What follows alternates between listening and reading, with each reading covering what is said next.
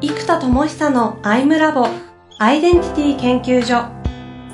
私は何者なのかそれは人類にとっての永遠のテーマ。15年の歳月をかけ開発された統合された究極の私と出会える技術アイミング。不確実性の時代を生きる次世代リーダーのためにアイデンティティの本質について語り尽くします。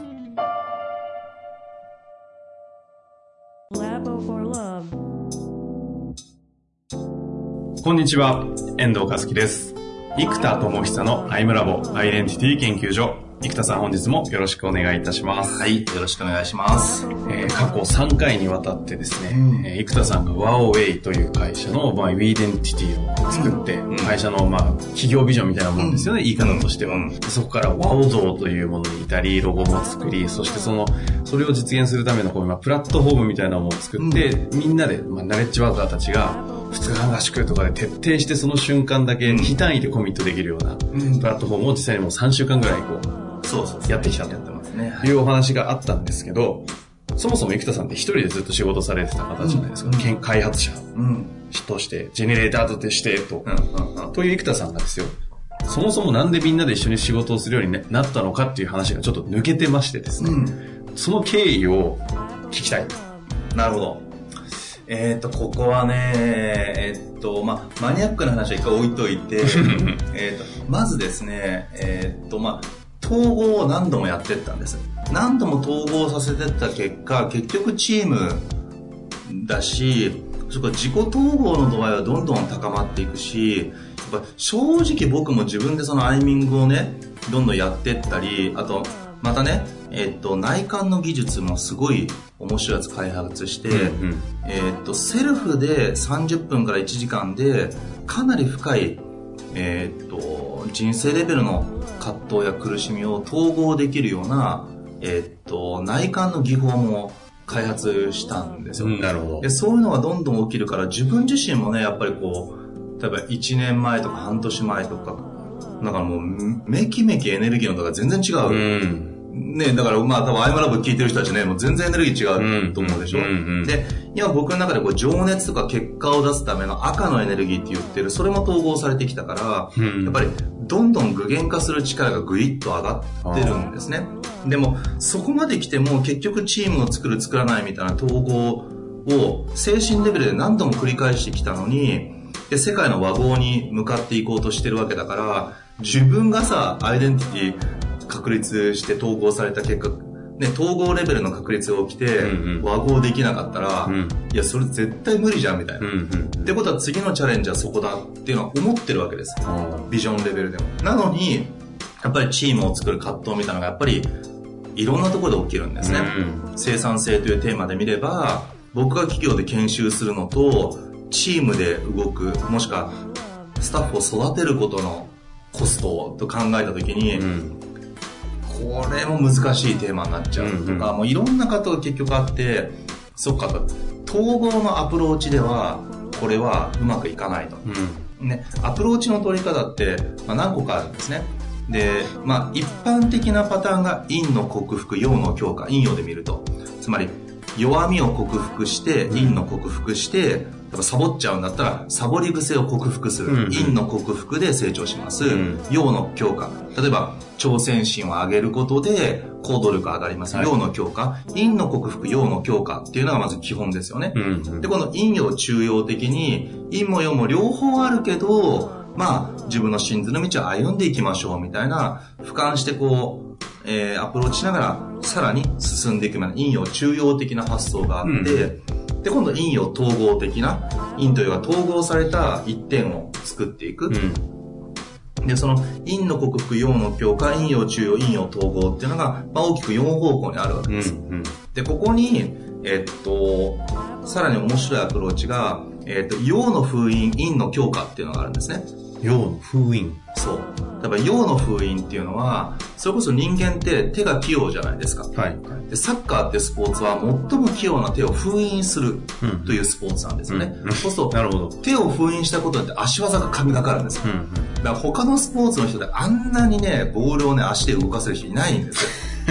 確かに、ね。ってことは、はい陽の封印ということを通じて足技が神がかったわけです。うん。で、陰の強化ってどういうことかというと、えっ、と、弱みを強化しまくったことによって、結果、そうせざるを得ない状態になると、人って突き抜けるんですね。なるほど。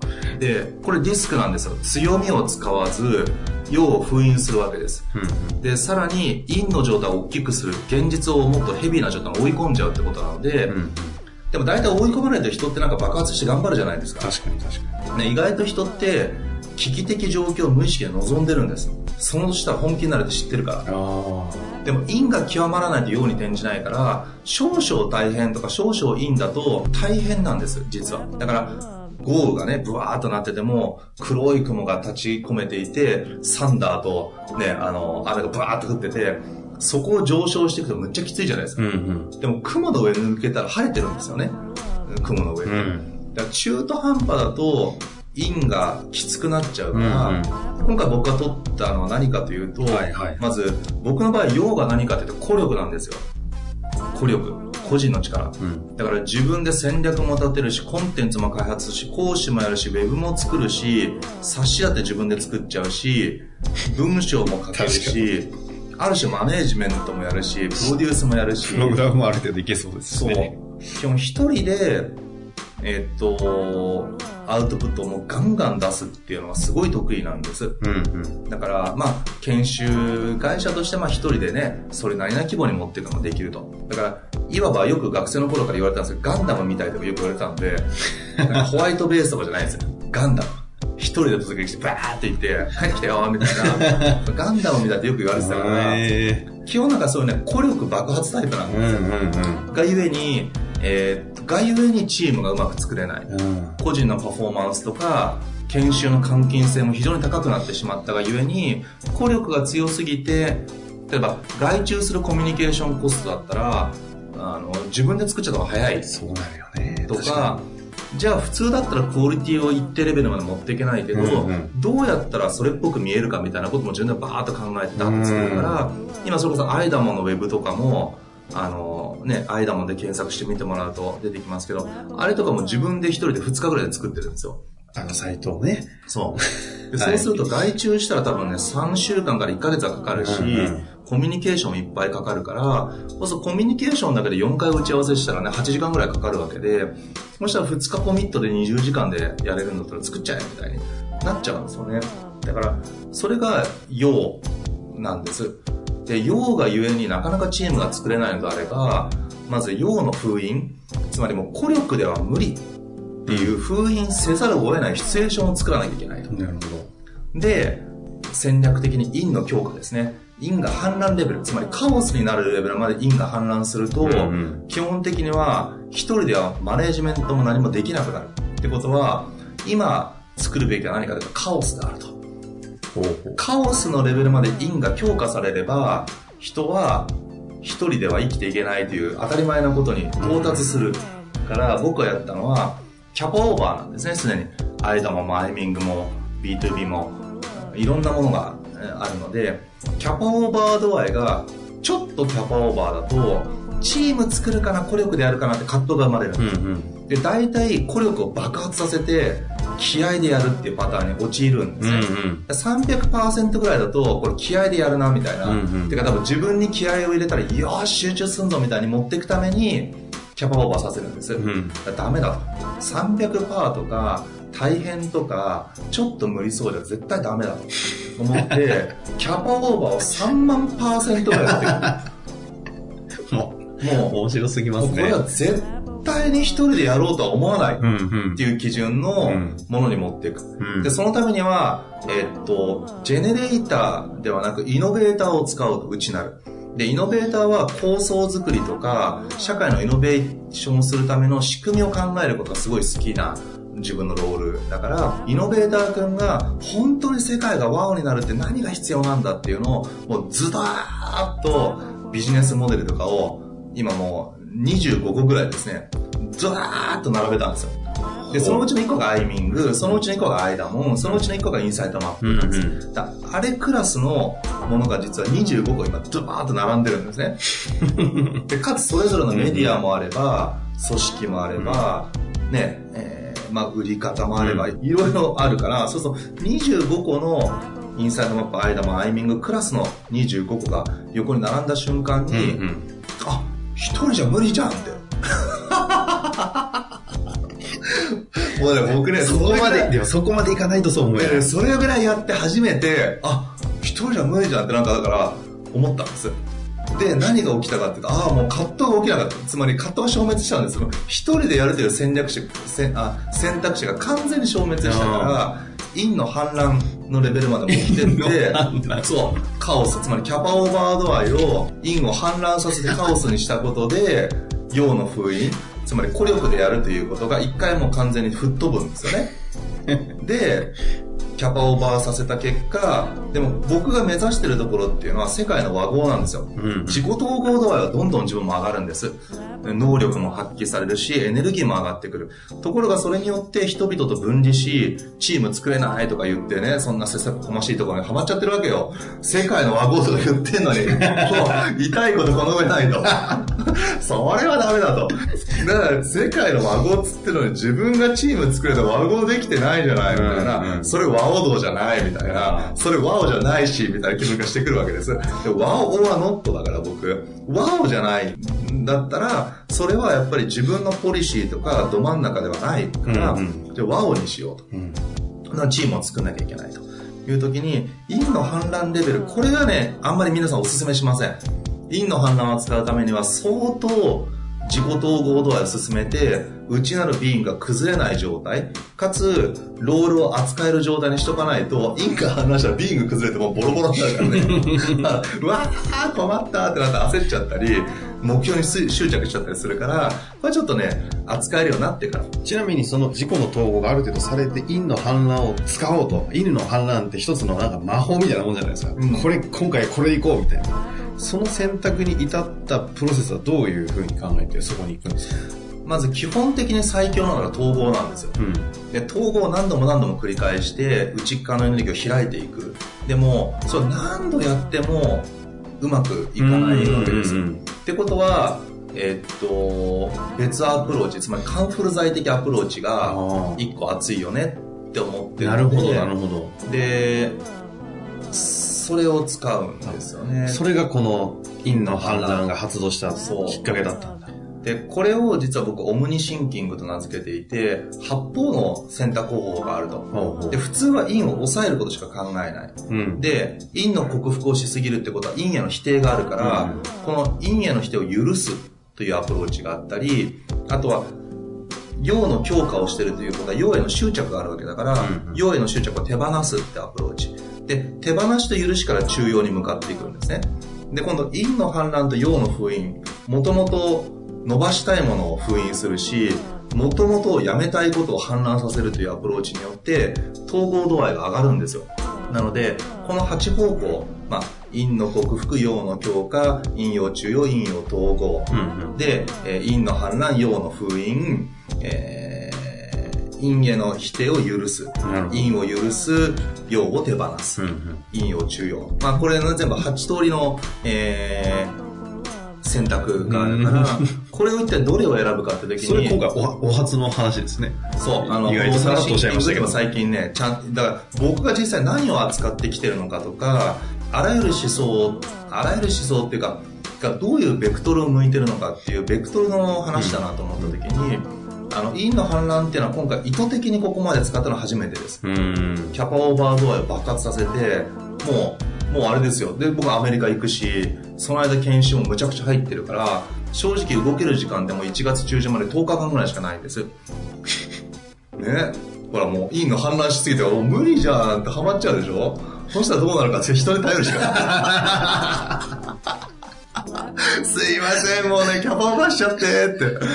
うん、陰の反乱なんですって言って、ほらね、そしたら頼らざるを得ないし、ほら、そうしたらみんなもね、やる気満々なんですよ。なんでかっていうと、今までだったら僕がなんか全部やっちゃいかねない感じとか、ほっといてもなんとかなりそうな感じ若干あるじゃないですか。だけど、ここまでいったら一人じゃ無理だよねってみんなも思ってくれるから、あ、じゃあここはアイデンティティコードからここで行きますから、ビジョンとここリンクしてね、ここで探してくださいとか、みんなすごいお声掛けいただいて、僕もお声掛けしたし、そう。で、例のさ、アイデンティティワークプラットフォーム、ゲーミフィケーションみたいな、ロールプレイングゲームみたいな世界観をここで作り、うんうんで、今や、実験してみてるんですね。自分の被験者として。うんほんならみんな超楽しいから、えもうね、朝7時半から18時まで全く休憩入れないんですよ、実は。昼も取らない。で、まあトイレに行く時だけみんな休憩。うんうんうん。でも、それでみんなフルパワーで集中力が一切切れずに、超楽しいんです。ほぼフロー状態で、うんその12時間ぐらいの時間をみんなが過ごせるんですね。うんで、これが多分僕が作るフィールドなんですよ。みんなそれ初めて経験するから、いやもうむっちゃ楽しくてむっちゃ集中したらもう、え、もう終わっちゃった今日18時だみたいな。みんなそれ、びっくりみたいな。合宿の時は2日間それが続くから、精神時の部屋みたいですそうそうね。そう。だからみんなね、衝撃的に楽しい空間になってへて、そう、たった一日でそこまでやるみたいなことを、まあ、爆笑しながら、陰の反乱の陽の部分はそういうことが起きたんですね、その結果として。陰の反乱をすることで、本当は世界の和合に向かって進みたい自分がその統合的世界になかなか進めなかった。うん。で、統合的アプローチで葛藤を統合しても、なかなかいけなかったので、もうこれは裏技ですよね。陰の反乱。で、もうキャパオーバーさせまくって、もうこれは困ったと。もう無理じゃんとか、あ、これは絶対に回らないっていうぐらい、もうスケジュールも埋めまくって、研修もダーって全部埋めて、あ、もう時間ないってなって、もうだから葛藤するかしない、チーム作る作らないとかっていうことが消滅するレベルまでいいの反乱させて、でも、ど真ん中を前提にチームで仕事するっていうのは捨てたくないというか、それだけは譲れないってなった時に張ってきたのが今のそう今の流れ。ゲームフィケーションとしての。そうそうそう。そう。非単位でみんながコミットできるログインシステムのようなプラットフォームが今出来上がろうとしてるわけですね。やっと全体が見えましたね。そうなんです。なるほど。結局は生田さんの統合では解決ができないところから始まった、そうそうそウィーデンティティだったんですね。そう、自己統合から世界の和合っていうところの足を踏み出していく、そこが、もう、どうしても遅いというか、うんなかなか行ききらない感じの、もう、まあ、ずっとアイマラボとかずっと話してるじゃない。だから、ずっとそうなっちゃってるから、うん、インの花使ったってことですね。なるほどね。こまだ今日で57回目の収録にはなるんですが、1回目から聞いてると、生田さんのなんかもう全然別人みたいな。そう、エネルギーがね、開かれ度合いが全然違うから、ね。当時からすごい。いエネルギーでしたけどう、ーん。ちょっと今ね、もうあ危ないですもんね。そう全然ね、気の状態が違うんですよね。うん。まあ、自分にとってはいいけども、ただこれもやっぱ陰陽があって、僕ね、近づきすぎると人吹き飛ばすから、あの、みんなに言ってるのは距離感うまく選んでね。いや、だってだ、だって、自己統合から世界の和合だイエーイみたいなこと言ってんだから、ちょっとおかしいわけ。うん。あ、自己、あ、そう、自己認識あるんですね。うん、だって世界の和合に、それこそ魂込めて歩めるかみたいなことが問われちゃうわけですよ。う僕と一緒にやるってことは。そんなね、ことね、思いたくもないし、興味がない人だっていっぱいいるわけ。そうね。いやいや、だってそんなことしなくてよくないとか、いや、興味の人はいっぱいいる。願望の人もいる。信念の人もいる。でも覚悟を持ってる人ってほとんどいないんです。うん。だけどこの覚悟のレベルでそこを歩もうとしてるのが僕はあんまり普段そういうキャラ出さないけど当たり前でですよそんなのそんなことやろうとするんだったら、うんうんそんなものは当たり前だと思ってる僕ののところでなんか興味ありますとかあそうできたらいいですねとか僕もそれが信念で大事だと思ってるんですとかぐらいだと吹き飛ばされちゃうんですよいやリアルにいやいや、それわかりますよ。本気で自分の命の範囲で覚悟を持ってそこ歩んでますか？みたいなうん。気だから僕うん。うん。それ言われたらさ、ちょっと、え、えーなんでそんなこと言うの？みたいな。なるじゃない。なりますね。だから、それ吹き飛ぶから、距離感をちゃんと皆さん選んでねって主体的に。だから距離感選べるように、まあ、8階層ぐらい距離感を選べるようにしてる。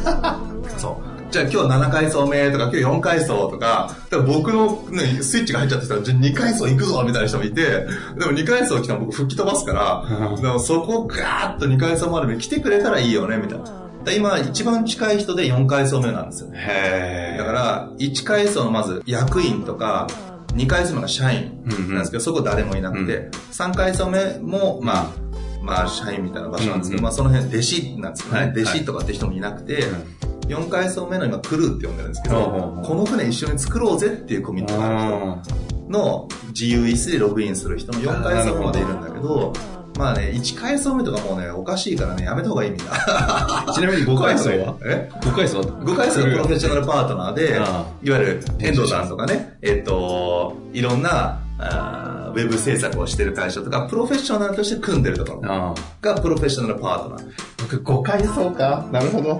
まだ下があるんですね、深いところが。で、その次が、今度は OJT みたいな、社会人インターンシップみたいな仕組みがないと、実は、社会人になればなるほど、能力階層がむっちゃ分かれるんですよ。で、学生の時ってみんな仲良しじゃない？だけどやっぱりさすがに、なんか、なんか難易度の高い仕事になると、異常に有能な人たちだけの空間になるんです。で、で、どんどんそうやってなってって、なんかこう、なんだろうな、なかなかビジネスがうまくいかないっていう人たちは、やっぱりビジネスがうまくいかない人同士でやっぱ集まっちゃってるから、能力階層がものすごく差が出ちゃって、うん。なんだろう。しかも、その、トップパフォーマーが何をやってるかって本で読んでも分かんないですよ。確かに。生で見ないと。感覚わかん、感覚入んないとわかんないですよね。でもその空間を共有しない限りそれって絶対わかんないから、なんかそれを体感できるインターンシップみたいなプロジェクトがあったらいいなと思ってるんですよ。いやそうするとその人たちもナレッジワーカーでなんかやりたいわけだから、じゃあそれを OJT で1週間フルコミットで実現する代わりに、そういう人たちの研修プログラムこれ1日10万とか平気でするからね。はいはい。じゃあ70万分のアウトプット出してねみたいな仕組みで、うん。教育価値と労働力を交換するシステムが社会に生まれてくると、これは熱いなと。なるほど。というふうに考えて、まあ、いろいろと考えてます。はい。いやー、すごい世界観ですね。でもなんかワクワクしますよね、聞くと。そう何なんだろうな、楽これですよ。和王道に侵されてる気がしますね。なるほど。いや、やっと全体見えて、少しはい。汗が引きました。ありがとうございます。非常に楽しい話、うん本日もありがとうございました。はい、ありがとうございました。